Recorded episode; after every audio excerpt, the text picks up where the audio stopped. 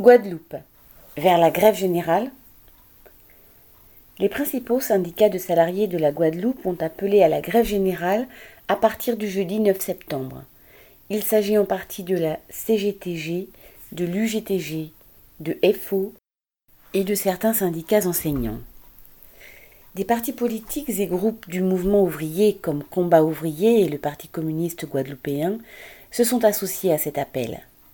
La principale revendication est l'abrogation de la loi du 5 août sur l'obligation vaccinale et le pas sanitaire. Les sanctions graves prévues pour les travailleurs en cas de non-respect de ces mesures choquent beaucoup de travailleurs, et en particulier les soignants. D'autant que derrière ces mesures de mise au pas se profilent déjà des attaques contre les retraites et contre l'allocation chômage. Dans le climat actuel aux Antilles, marqué par une forte surmortalité qui touche toutes les familles, la colère monte dans une fraction de la population. Le délabrement du secteur hospitalier, le manque de matériel et de personnel dénoncés depuis des années sont parmi les causes de la catastrophe sanitaire actuelle.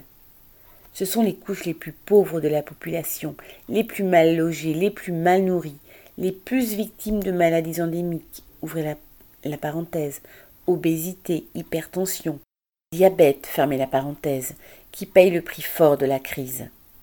Les pompiers, les travailleurs de Pôle emploi, ceux de Cofrigo, ceux d'ArcelorMittal sont d'ores et déjà en grève ou sur le point de la démarrer. Et les travailleurs qui, pour diverses raisons, ne feront pas grève, se préparent à protester sous d'autres formes. Les gros capitalistes se frottent les mains, car leurs profits repartent à la hausse en raison des milliards d'aides reçues du gouvernement. Dans le même temps, des gens meurent par centaines faute de matériel suffisant dans les hôpitaux, car l'argent va aux riches. Mais ces derniers ne dormiront pas tout à fait tranquillement dans les jours qui viennent. Jeudi 9 septembre, dès 8 heures, des piquets de grève étaient en place devant un certain nombre d'entreprises.